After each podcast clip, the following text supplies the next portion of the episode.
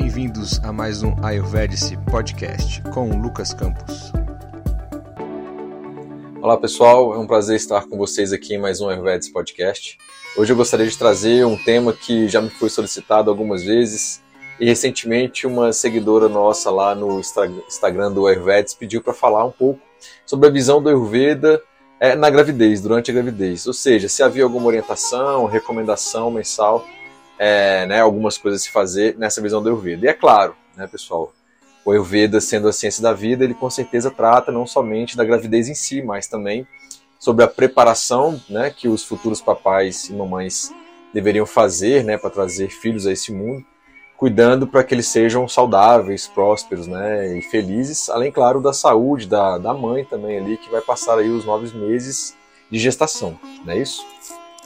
O nosso foco nesse episódio aqui vai ser para o caso da mulher já ter confirmado a sua gravidez, tá? E o Ayurveda tem algumas recomendações para cada mês, sim, tanto para a questão alimentar quanto também para a questão do estilo de vida.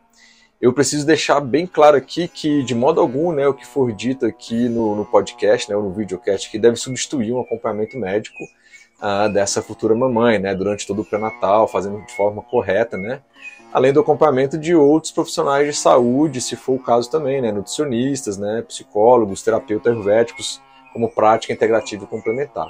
Sempre informe o seu médico, né, ou sua médica, se estiver com acompanhamento de algum outro profissional de saúde, né, como eu disse aqui, é, porque sempre é interessante, né? Inclusive, se puderem ter uma abertura, né? Ou quem sabe até participar eventualmente de alguma consulta com essa futura mamãe e papai, aí, se for o caso, é para alinhar as expectativas, né?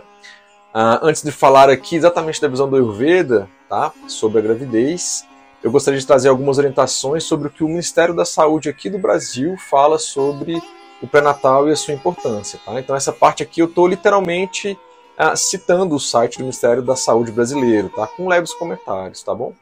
Ah, o primeiro tópico que eles colocam aqui, né, que é muito interessante, que a realização do pré-natal representa um papel fundamental na prevenção e ou detecção precoce de patologias tanto maternas como fetais, permitindo o desenvolvimento saudável do bebê e reduzindo os riscos né, da gestante.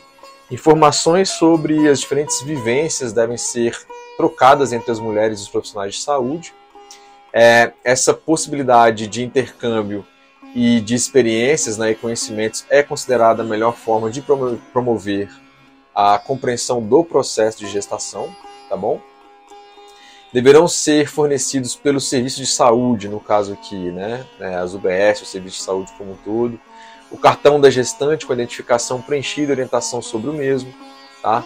o calendário de vacina e suas orientações, a solicitação de exames de rotina, assim como as orientações sobre a sua participação nas atividades educativas, né, reuniões em grupos, visita do, domiciliares, o agendamento de consulta médica para pesquisa de fatores de risco também, se for o caso, né?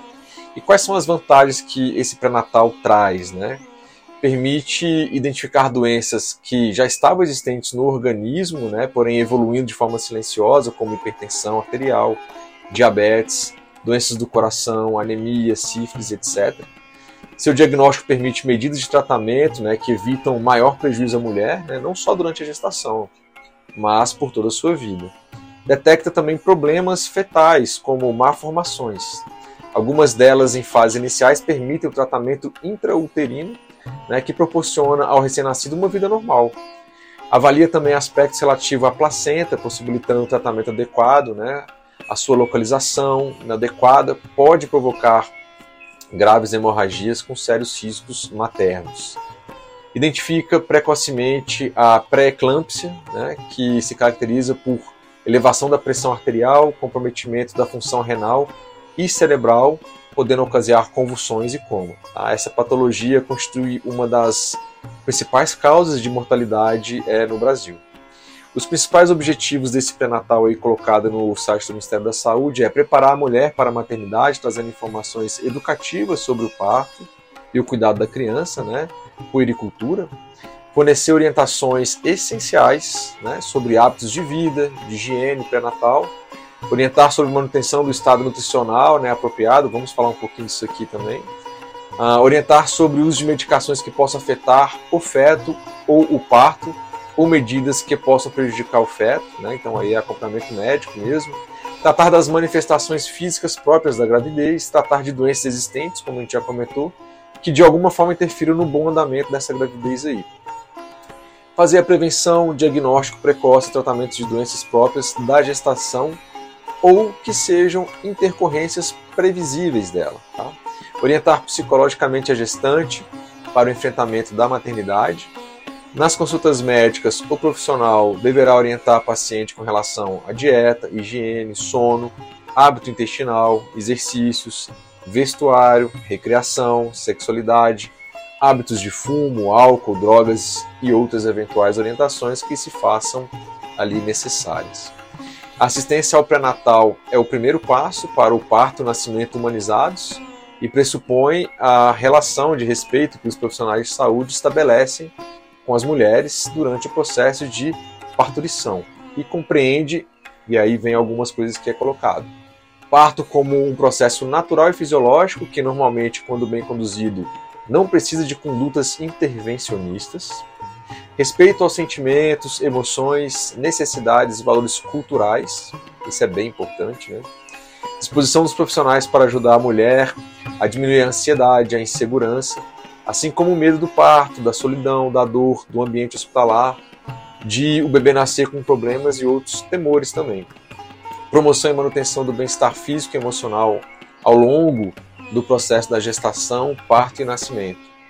Informação e orientação permanente a parturiente sobre a evolução do trabalho de parto reconhecendo aqui o papel principal da mulher nesse processo, até mesmo aceitando a sua recusa, sua recusa, né, a condutas que lhe causem constrangimento ou dor. Espaço e apoio para a presença de um ou uma acompanhante que a parturiente deseje, direito da mulher de escolha do local de nascimento e corresponsabilidade dos profissionais para garantir o acesso e a qualidade dos cuidados de saúde. Tá?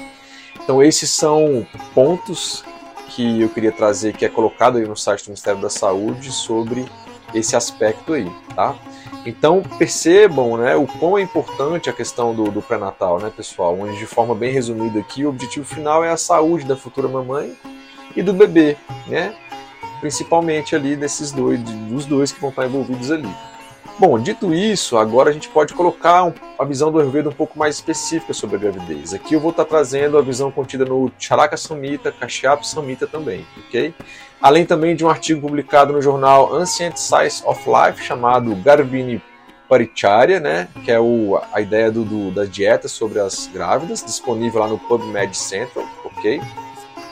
Alguns textos, textos do, do J.V. Aber, que é do Planet, Planet Ayurveda, e o livro Nutrição Contemporânea, de oitava edição ali, da Anne Smith, também a editora é Arte Média ali.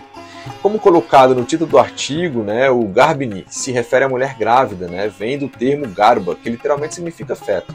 Assim como yogini é a mulher que pratica a vivência, o yoga, Garbini é a mulher que tem o feto, ou seja, ela está grávida. Só uma curiosidade em relação ao termo em sânscrito ali, tá bom?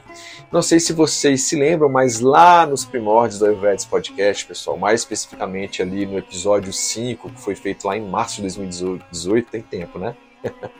Chamado Cinco Elementos da Natureza, eu falei dos cinco elementos da natureza e de que forma eles atuam em nosso corpo, né? nossa mente e em alguns alimentos, inclusive. Eles são a base para a formação dos doshas também, né? onde eu falo no episódio logo após, que é o episódio 6. Você se lembra quais são esses cinco elementos? Se não se lembram, vamos lá. Do mais sutil para o mais denso. O espaço, que é o Akasha, ar, vayu, fogo, Agni, água, Jala e terra, Prithvi, tá? Pois é, esses mesmos cinco elementos vão estar presentes e formando também o feto né, e o seu desenvolvimento na vida intrauterina ali durante todo o período de gravidez. Vou citar aqui cada um deles com relação a isso. O espaço, está ligado à audição, todo o aparelho auditivo, os canais do corpo, né, chamado de esrotas, capacidade de visão celular, orifícios do corpo, aí inclui os orifícios dos olhos, nariz, ouvidos, boca, genitais e ânus, cavidade oral, garganta e cavidade abdominal. O ar, sistema tátil, impulsos nervosos, formação dos tecidos do corpo, os datos, inspiração, expiração, abertura ocular, contração e relaxamento muscular, movimento do corpo e sistema nervoso como um todo. Já o elemento fogo, Agni, ligado, ele está ligado à visão, todo o sistema ocular, tudo que for metabolismo na, e na formação ali do feto, o calor corporal, enzimas e compleição também. Água, que é Jala, paladar, urina, líquidos intrauterinos, plasma, né, sangue, músculo, saliva, tecido gorduroso e sêmen no caso da adolescência para frente, no caso dos homens. Terra, dor, olfato, cabelos, pelos corporais, ossos, unhas, dentes, tendões, pele e fezes. Pessoal, percebo que então que os elementos têm um impacto sobre o desenvolvimento do feto.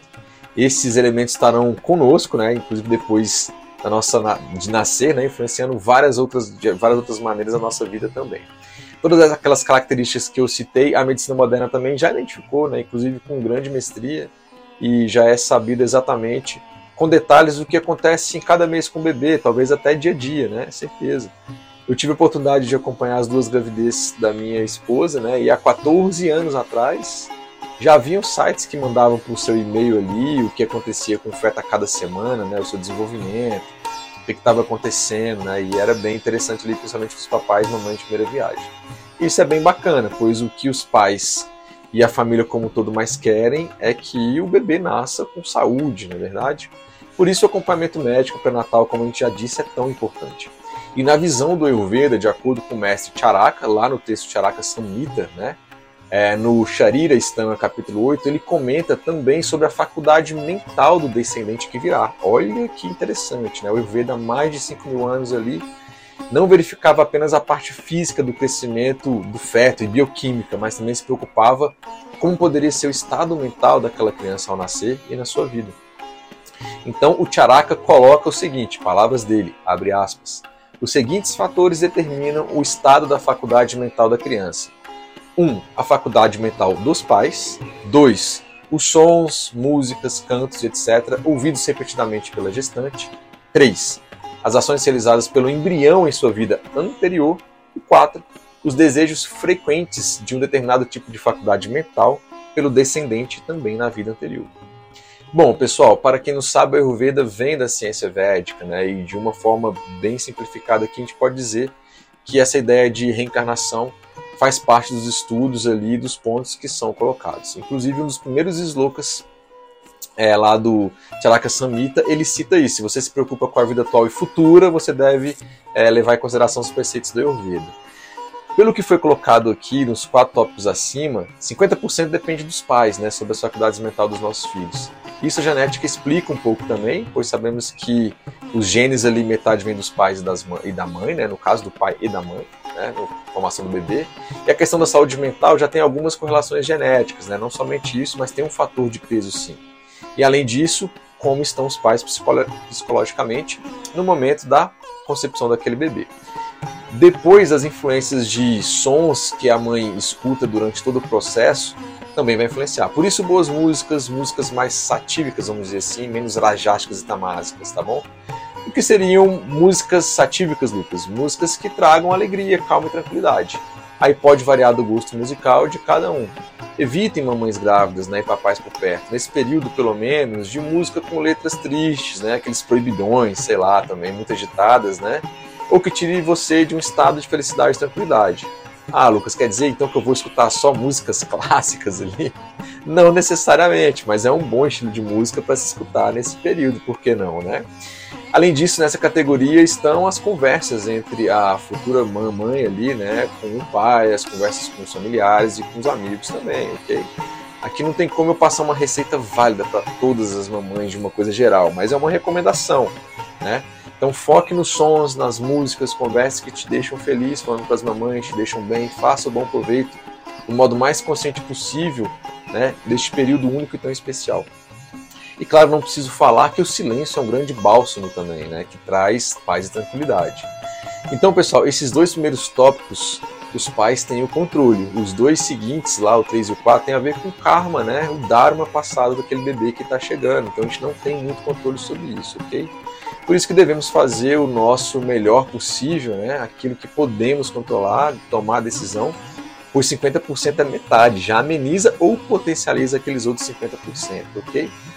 E se por um acaso você tem alguma crença diferente dessas, tá? É, não pare por aqui esse vídeo, esse áudio que você estiver escutando, pois eu acho que vai ter várias outras dicas que são mais do dia a dia e que eventualmente podem sim fazer sentido para você também, tá bom? Vamos seguir aqui.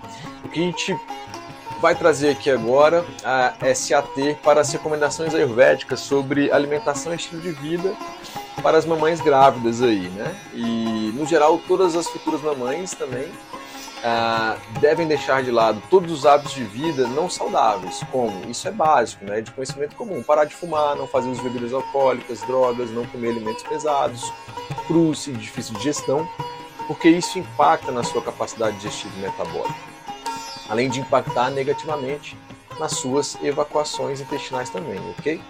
Para quem acompanha a gente aqui sabe que eu estou falando me referindo ao Agni, né? O Agni das gravidinhas aí devem estar bem equilibrados, evitar comportamentos também que possam levar à exaltação de emoções, raiva, tristeza, é bem importante, tá bom?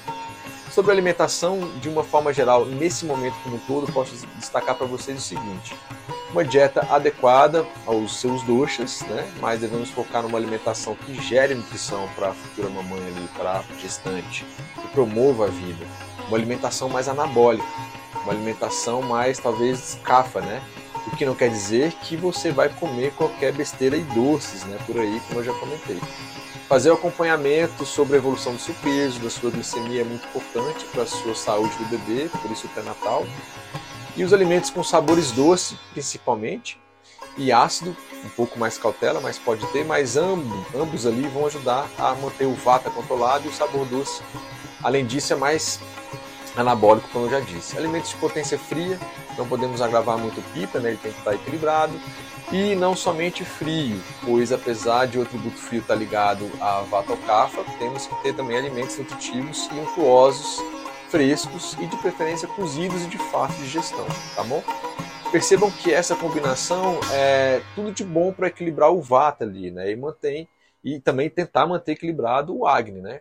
A gente está estimulando levemente esse Agni aqui com esses sabores e essa dieta. As nossas futuras mamães devem ter horário fixo e correto para se alimentarem e devem chegar nesse horário com a sensação de fome. Individualmente, um terapeuta Ayurveda ali vai levar em consideração o local onde você está, o clima, ver o Agni se precisa fazer outros ajustes ali mais finos para atender as suas necessidades individuais.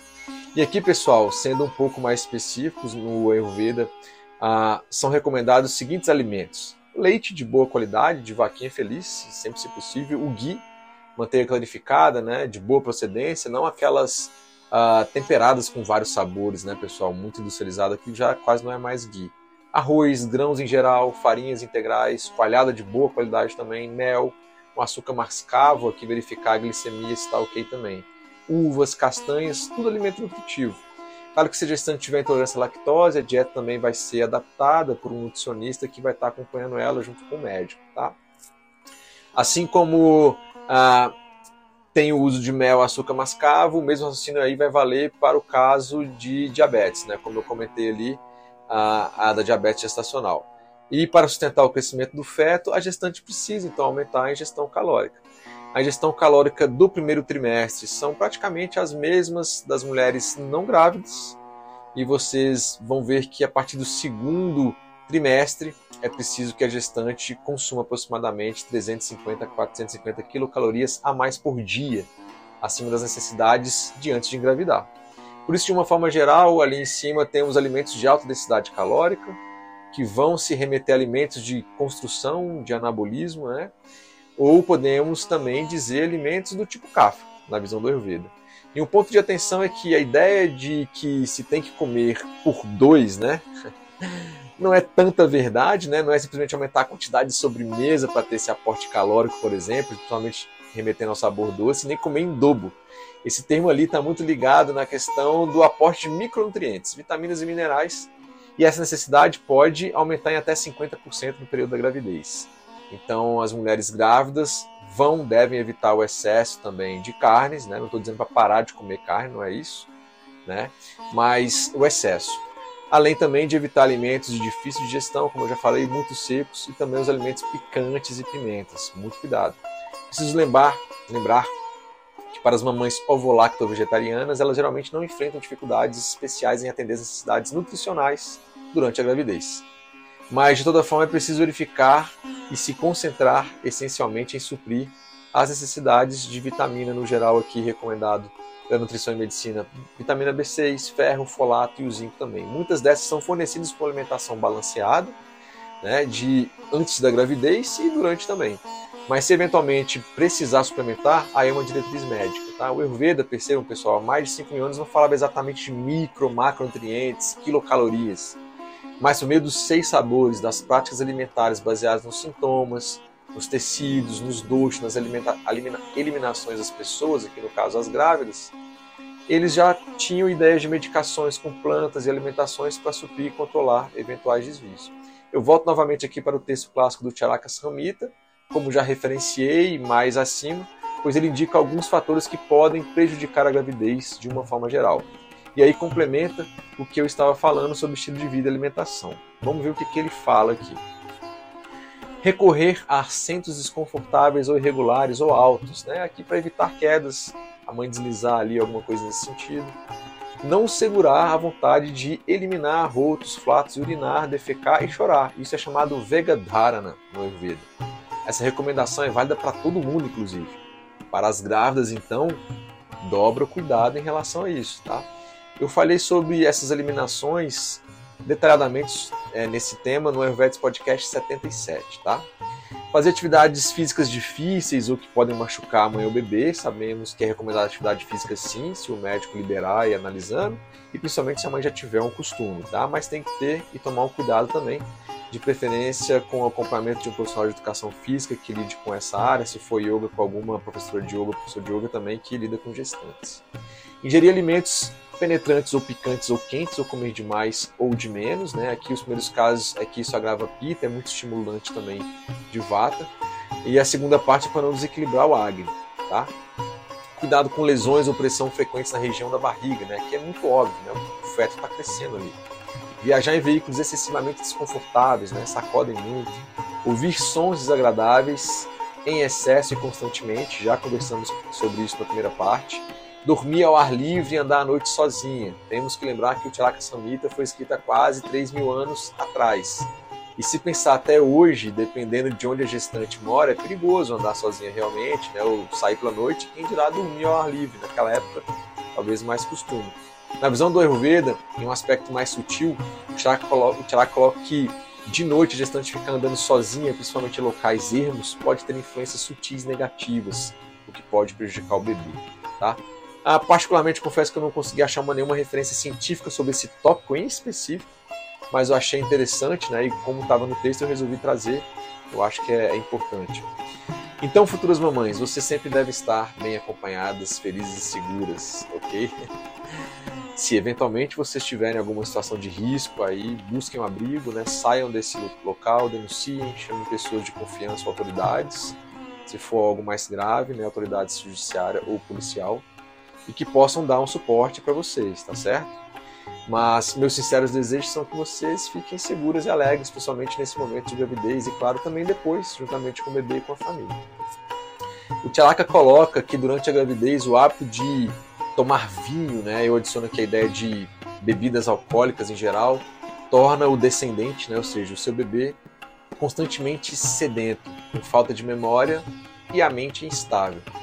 E para corroborar com isso, a Sociedade Brasileira de Pediatria coloca, por exemplo, que o consumo de álcool na gravidez interfere no apetite da grávida, podendo levar ela à má nutrição, provocando constrição dos vasos da placenta e tendo como consequência dificuldade na passagem de nutrientes e oxigênio para o feto. Esses efeitos resultam em restrição de crescimento fetal e ocorrência de malformações congênitas. Crianças diagnosticadas com problemas de aprendizado ou distúrbios de comportamento podem ter sido vítimas ali da exposição pré-natal ao álcool. Tá? E de acordo com a Associação Brasileira de Estudos do Álcool e Outras Drogas, não existe bebê seguro durante a gestação em relação ao consumo de álcool, pessoal. Isso é bem importante, consumo de álcool pela mãe.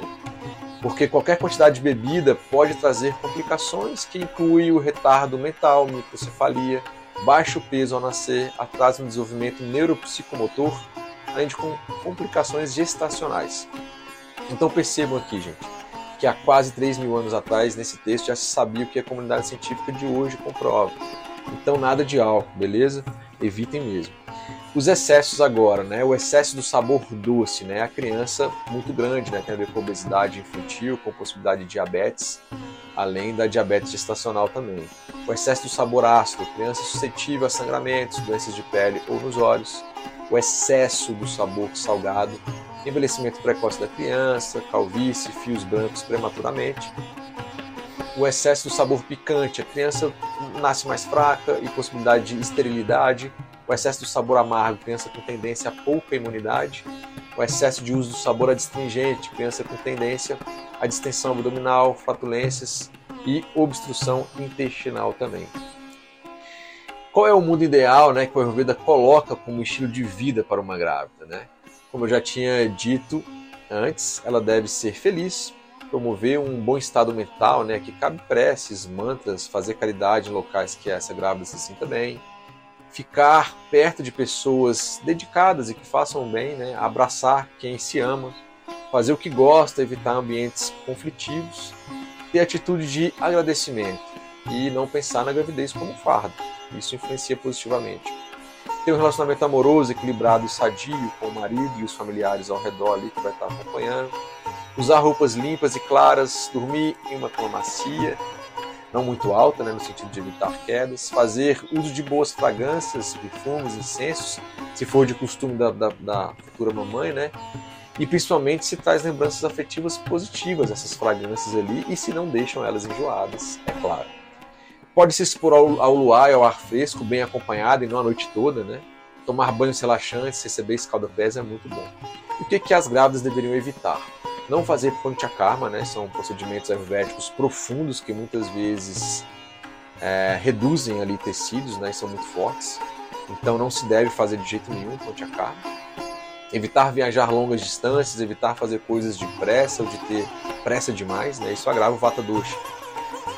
Trabalhar dentro da capacidade, se necessário fazer algumas pausas. Em alguns casos, né, o próprio médico ali consultando e avaliando, muitas vezes dá um atestado para aquela gestante é, poder ficar mais calma né, e proteger ela e o bebê. Não usar roupas ah, desconfortáveis, né? Ah, nem ornamentos muito fortes, cores vermelhas e etc, né? Que pode deixar a mente mais rajástica, tá bom? Não se envolver com problemas de outras pessoas, né? Evitar os sentimentos de raiva, inveja ou medo. Evitar dormir em excesso durante o dia, né? A não ser que realmente esteja com sono ou por recomendação médica ali poder fazer o repouso. Não usar água gelada para beber e nem para tomar banho, né? Estamos querendo manter ali um bom acne, né? Não andar de cavalo também ou moto, quedas. Não visitar locais com energias negativas, isso aqui inclui, né? Óbvio, é muito relativo, mas inclui algumas vezes visitar alas psiquiátricas de hospitais, cemitérios e alguns tipos de, de bares também. Pessoal, vamos falar agora mais especificamente sobre a dietética e o estilo de vida nos trimestres da gravidez, né? Então, nove meses, então temos ali três trimestres na visão do Ayurveda, tá? Deixa eu só pegar aqui, colocar o carregador aqui. Voltei. Bom, aqui a gente tem que ter uma alimentação mais pastosa, tá? Pode incluir guio, sucos de fruta, água de coco também. No Ayurveda existe um preparo recomendado que é o leite medicado com chatavari, né, que é o aspargos racemosos. Como a gente está no Brasil, a gente deve ter cautela quanto ao uso dessas ervas durante a gravidez, verificar se a Anvisa liberou para uso aqui. Eu estou colocando apenas o que o Ayurveda comenta em seus textos clássicos, mas complementando, tem um artigo de revisão sobre aspargos racemosos, publicado ali no é, jornal Systematic Reviews in Pharmacy, né? então um jornal de revisões sistemáticas na área de farmácia, publicado por médicos e cientistas de universidades dos departamentos de ciências médicas, faculdade de odontologia, departamento de bioquímica, departamento de microbiologia e fisiologia de várias universidades ali na região da Índia chamado de Tamil Nadu ou Tamil Nadu, tá? E informa que os extratos das raízes de Shatavari, aspargos racemosos, também possuem componentes ativos que combatem a infertilidade feminina, aumenta a libido, diminui a inflamação dos órgãos sexuais, melhora a taxa de concepção, reduzem ou previnem o aborto, aumentam a lactação e melhoram o equilíbrio hormonal após o parto.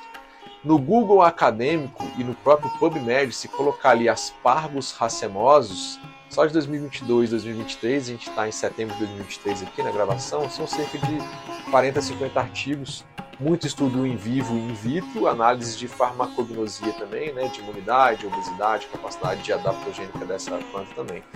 E isso para quem quiser se aprofundar com relação a essa planta. De acordo com o artigo inicial que eu falei sobre Garbini paricharia, são recomendados também o uso de um preparo pastoso à base de arroz integral ou arroz basmati, gengibre fresco e um pouco de sal chamado de peia, P-E-Y-A no aplicativo do Ayurvedic tem os detalhes da receita também. E é um preparo que é de fácil digestão, elimina a fome e a sede e nutre os tecidos, né, os dados, como são conhecidos no Ayurveda.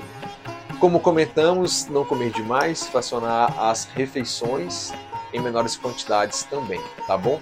Isso aí no primeiro e segundo mês. No terceiro mês é possível se introduzir a prática de yoga com algum profissional experiente, de preferência com gestantes.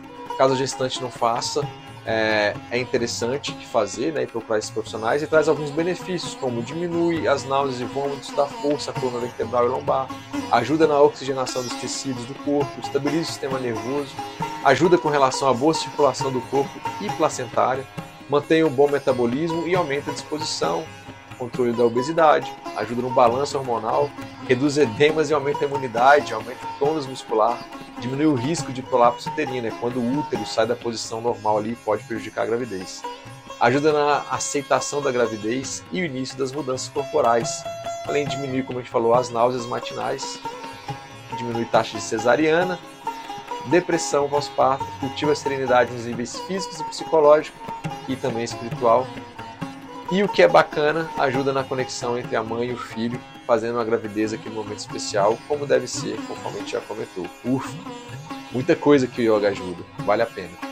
Em relação a essa prática de yoga, deve-se evitar posturas muito dinâmicas, com curvaturas acentuadas e compressão sobre a barriga, assim como evitar torções, posturas invertidas e que exigem muita força. As posturas devem ser confortáveis, de estabilidade e equilíbrio, assim como é possível fazer respirações que a gente chama de pranayamas, que sejam mais profundos e calmantes, e não aqui os estimulantes. As práticas de meditações, né? As mãos em Tim Mudra, né? sentado em uma posição confortável, né? Tem um mudra chamado Hridaya Mudra, que é energizante, né? Traz estabilidade para o coração e pode ser feito 5 minutos, 3 vezes ao dia. É, eu vou demonstrar para vocês. Esse Hridaya Mudra, é, você coloca o dedo indicador para baixo, esses outros dois aqui, e o dedo para frente. Ó. Então ele fica assim, e aqui ó, na visão lateral, esse é o Hridaya Mudra. Tá? Então você pode ficar em postura Tim Mudra, Hridaya Mudra e fazer as meditações. Aqui para as futuras mamães que se sentem à vontade, podem escutar mantras, né? O Gayatri Mantra é muito bom, bom para isso. Podem fazer o pranayama com aquilo é, tranquilo, né? Com o mantra on e ao inspirar produz o som ou e ao expirar o som um, tá bom? Então pode fazer três dias, cinco minutos. Então vai expirar, mentaliza, né? Ou vai expirar. então fica o on, ok? Sendo feito ali. Então você pode fazer o mudra, o Hridaya mudra, Tim mudra, sentar na posição de meditação ali, né? Eu estou com as minhas mãos aqui é, no meu colo. E você pode fazer durante três vezes ao dia, cinco minutos, essa meditação com esse mudras. Então isso aí ajuda na, no controle da ansiedade, na pacificação da mente, é um grande combo satírico, né? Para manter essa mente tranquila e calma. Realmente bem recomendado. Aqui um preparo que é recomendado é o arroz com ghee e mel. A quantidade de ghee e mel não são iguais ali, né? E o mel não pode ser fervido junto com o arroz, né? Ele é colocado quando o preparo já está bem morninho, né? E não pode ser frio também. Então aqui para a gente fechar o primeiro trimestre, voltando para o lado mais nutricional moderno, uma conduta dietética, dietética normal para sustentar uma gravidez bem-sucedida para uma mulher, por exemplo, uma mulher grávida, ativa durante que ela tem idade entre 24 e 28 anos, recomenda cerca de 250, 200, 2.200 quilocalorias nesse primeiro trimestre. Né? E o plano geral envolve, por exemplo, 3 xícaras de alimentos ricos em cálcio do grupo do leite, laticínios, ou uso de alimentos fortificados com cálcio para preencher qualquer lacuna entre ingestão e necessidade disso. 170 gramas de equivalentes dos grupos de carne e feijões, 3 xícaras do grupo de vegetais, 2 xícaras do grupo de frutas, 200 gramas equivalentes do grupo de grãos, 6 colheres de chá do grupo de óleos vegetais. Percebo que vai muito ao encontro com os textos clássicos que dizem, né? Apesar de lá não falar em cálcio, né? mas orientou bastante o uso de ghee, de leite, então tem uma vinculação a isso, olha que interessante, além dos óleos, né, o ghee, etc. E é bem interessante essa correlação entre o clássico e, entre aspas, o moderno, que para mim, na verdade, o que chamamos de antigo ali, eu vejo na ciência antiga, a medicina antiga, para mim nunca foi, pelo contrário, está sendo mostrado cada vez mais aqui na modernidade, né, que ele está bem atualizado. Quarto mês, aqui muito desenvolvimento do feto já ocorreu. No quarto mês o feto está estável, acontece formação de placenta. Para as mamães é o início da formação do leite materno, na maioria das vezes, e para algumas os desejos também aparecem. E aqui a gestante já começa a sentir mais o peso no corpo, né? Devido ao desenvolvimento do feto. Em relação à dieta, ainda a gente está querendo nutrir bem a mamãe né, e o feto. Continuamos ali com leite de boa qualidade, arroz, coalhadas, queijos frescos, isso aí também estava no primeiro trimestre. Pessoal, sempre vendo como essa mãe tá, você mamãe percebendo a sua capacidade digestiva, se ela tá boa ou não, se está tendo constipação ou não, tá bom? Suco de frutas, água de coco, manga, melancia, abóbora amarela, quiabo de metro, abobrinha italiana, romã, são alguns alimentos indicados aqui nesse período, nesse quarto mês. O quinto mês, aqui temos a formação dos tecidos ráquidas, né, o sangue como todo plasma e mansa relação ao som também, os reflexos periféricos e movimentações fetais. Na alimentação, continuamos com leite, guia, arroz, grãos, romãs, uvas, uva passa, folhas verdes escuras, manga, maçã, cenoura e sopas de carne, carne vermelha e carne branca são indicados. Sexto mês, aqui tem a formação da força e resistência do bebê, que a gente chama de bala, balá, assim como a compleição desse bebê, desse feto. Além disso, formação dos ossos, tendões, unhas e cabelos já começam a aparecer. A mãe já pode sentir ainda um pouco mais de cansaço, né, devendo então diminuir a ingestão de sal, alimentos gordurosos e excesso de líquidos para evitar edemas, então tudo controlado ali pode fazer uso do açafrão da terra, cúrcuma longa, os alimentos do mês anterior, além dos grãos e castanhas. Aqui no Ayurveda e no artigo que eu citei no início do podcast, informa que existe a possibilidade do uso do Gokshura, que é o tríbulos terrestres, se for indicado pelo médico. O preparo conhecido no Ayurveda que pode ser feito nesse sexto mês é o Yavagu, que é um preparo de arroz mais na consistência de risoto, né, mais feito com arroz integral branco ou basmati, o uso do ghee, do gengibre, pode pôr um pouquinho de cardamomo ali, pitadinho de sal. A gente viu lá no primeiro mês né, que pode ser usado o preparo, um preparo chamado peia, que era mais pastoso mesmo, e agora tem esse que é um pouco mais de consistência. Além disso, tem um outro preparo chamado de Pamchamruta, que tem um significado muito especial, até sagrado para o Ayurveda, tanto no aspecto espiritual quanto da medicina e de nutrição mesmo é a combinação ayurvédica de leite de vaca, ghee, palhada, mel e açúcar mascavo. Na visão do Ayurveda, essa combinação promotora de kapha traz benefícios de memória, memória promove a inteligência e saúde dos tecidos, dos dados e a promoção de imunidade, chamada de ojas aqui no Ayurveda. Ou seja, tudo que a gente quer para nossa mamãe e para o bebê, correto? Logo após a publicação desse episódio, eu vou também colocar um post no Instagram lá do, do Ayurvedic, né, arroba com a receita direitinho desse preparo aí com a foto, aí vocês conferem lá. As recomendações de práticas de asanas, de yoga ainda são recomendadas nesse segundo trimestre, na gestação, desde que respeitando os limites da gestante, evitar as curvaturas acentuadas, para frente, para trás, além das posturas invertidas. Da mesma maneira, as meditações, preces, mantas e os mudras de Tim e Hridaya Mudra, aqui no final do segundo trimestre também, é, é bom, é, pode se fazer, tá bom? A recomendação de quilocalorias aqui já sobe um pouquinho para 2.600. E um plano alimentar para aquele exemplo lá de uma faixa etária de uma mulher de 24 a 28 anos pode incluir 3 xícaras de alimentos ricos em cálcio, do grupo de leite, laticínios ou uso de alimentos fortificados com cálcio, manteve o mesmo no primeiro trimestre 150, 135 gramas de equivalentes ao grupo de carnes e feijões, aumentou em 15 gramas diárias. 3,5 xícaras do grupo de vegetais, aumento de meia xícara. 2 xícaras do grupo de frutas, manteve. 230 gramas equivalente do grupo de grãos, aumento de 30 gramas diária aí. 7 colheres de chá do grupo de óleos e vegetais, aumentou uma colher de chá. Eu sempre vou relembrar aqui a vocês que isso são recomendações gerais. Você que está grávida ou que deseja ficar grávida deve ter um acompanhamento nutricional de perto, tá? junto com o seu nutricionista, junto com o seu profissional médico aí, tá? Para que os ajustes finos possam ser feitos ali. Isso é bem interessante aqui, né? Apenas uma ideia, né? Para a gente ver esse approach da nutrição moderna aqui do Ayurveda. Sétimo e oitavo mês, a gente pode juntar aqui, né? O feto já se desenvolveu bastante, a mãe já sente ainda um pouco mais de peso, mais cansaço, a energia está sendo transferida ali mais acentuadamente entre mãe e o feto, o bebê.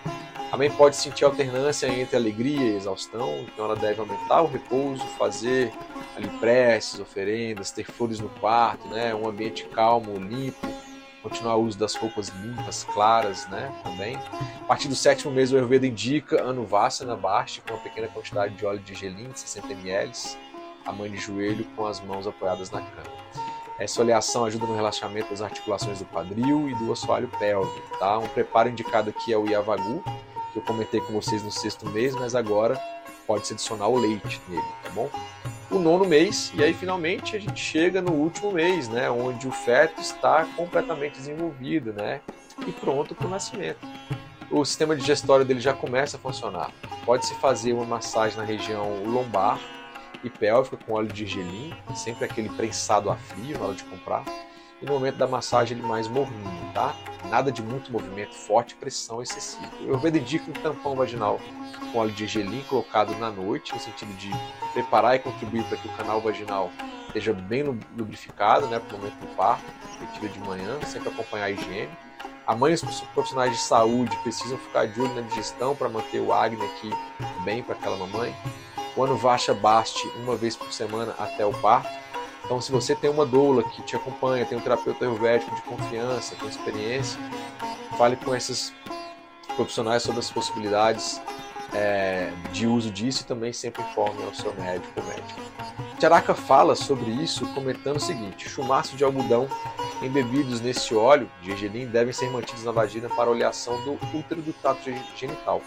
A adoção deste procedimento para a gestante, desde o primeiro mês até o nono mês de gestação, ajuda nos seguintes aspectos. Olha o que ele coloca: amolecimento da placenta da pelve e cintura das laterais do peito e das costas, movimento descendente dos flatos, né, de vata, normalização da urina e fezes e ajuda na fácil eliminação, amolecimento de, da, da sua pele e unhas, promoção do vigor, compleição, e parto facilitado da criança desejada né, e saudável com excelentes qualidades na época apropriada. Apenas para citarmos essa oleação específica, mas a partir, citou a partir do sétimo mês, na verdade, o Charaka, na verdade, comenta que esse pichu, que a gente chama esse óleo embedecido, né, é, de óleo de gelim, né, ele é sempre prensado a frio, como eu falei, uh, tem vantagens realizadas desde o primeiro mês. Eu sempre reforço que isso deve ser um consenso ali do terapeuta ayurvédico, né, ou da doula que tenha conhecimentos de Ayurveda, se for o caso, usando essas técnicas como prática integrativa e complementar. Né, o Ayurveda é reconhecido nesse sentido. E também da mamãe e do médico que está acompanhando esse consenso juntos aí. Considerando este último trimestre, as posturas de yoga vão ajudar na hiperacidez estomacal e refluxo, vão ajudar a diminuir os edemas da face, da parte inferior do corpo, diminui o risco de diabetes gestacional e hipertensão, né, gestacional também, diminui o risco de parto prematuro, diminui a ansiedade, ou seja, a gente já viu que yoga é bem recomendado. E a hora do parto, é muito comum no Brasil as mamães terem seus filhos em hospitais, né, mas também tem aquelas famílias que optam por ter em casa, né? Só peço que vocês se cerquem de profissionais capacitados e que possam dar todo o apoio nesse processo, assim como pessoas que passem confiança, principalmente para a mamãe ali que vai ter o bebê, e que possam te ajudar caso aconteça algum tipo de emergência, tanto para você, mamãe, ou para o bebê, tá bom? Geralmente isso tem um custo um pouco mais elevado, né? Não se, se não fizer isso no hospital, mas não tem nenhum problema, pode fazer. De qualquer maneira, independente de onde seja o parto, o importante é que ele aconteça de forma tranquila, né, com profissionais capacitados. O local sempre limpo, odor agradável. No quarto daquela mamãe onde ela vai ficar com seu bebê, né, tem que fazer segurança para ela, pode colocar flores com odor agradável, se ela quiser. Local para guardar uma chama, né, uma velhinha ali, um lugar seguro. A cama sempre limpa, água fresca, boa iluminação e ventilação. Pode colocar artigos que tragam proteção e que sejam também antissépticos. E aí eu desejo uma vida longa, próspera e saudável para o bebê que acabou de nascer, né, ou vai nascer ali depende de quando você estiver escutando, e para você, mamãe, papai e toda a família, tá bom? Pessoal, então aqui eu quis trazer para vocês de uma forma geral como é que o Ayurveda vê esse processo da gravidez, né? principalmente nos nove primeiros meses. É claro que existe agora todo o aspecto pós-parto para a mamãe, que eu creio que caiba em um outro podcast. Tem também os preparos que os casais deveriam fazer, como eu falei no comecinho, na primeira parte, para a concepção de um bebê. O Ayurveda também versa sobre as potenciais problemáticas que podem ocorrer durante o parto e durante a gravidez. Pessoal, então eu encerro o episódio de hoje aqui. No vídeo ele está em três partes, aqui no podcast Tudo Junto. Agradeço mais uma vez a sua participação.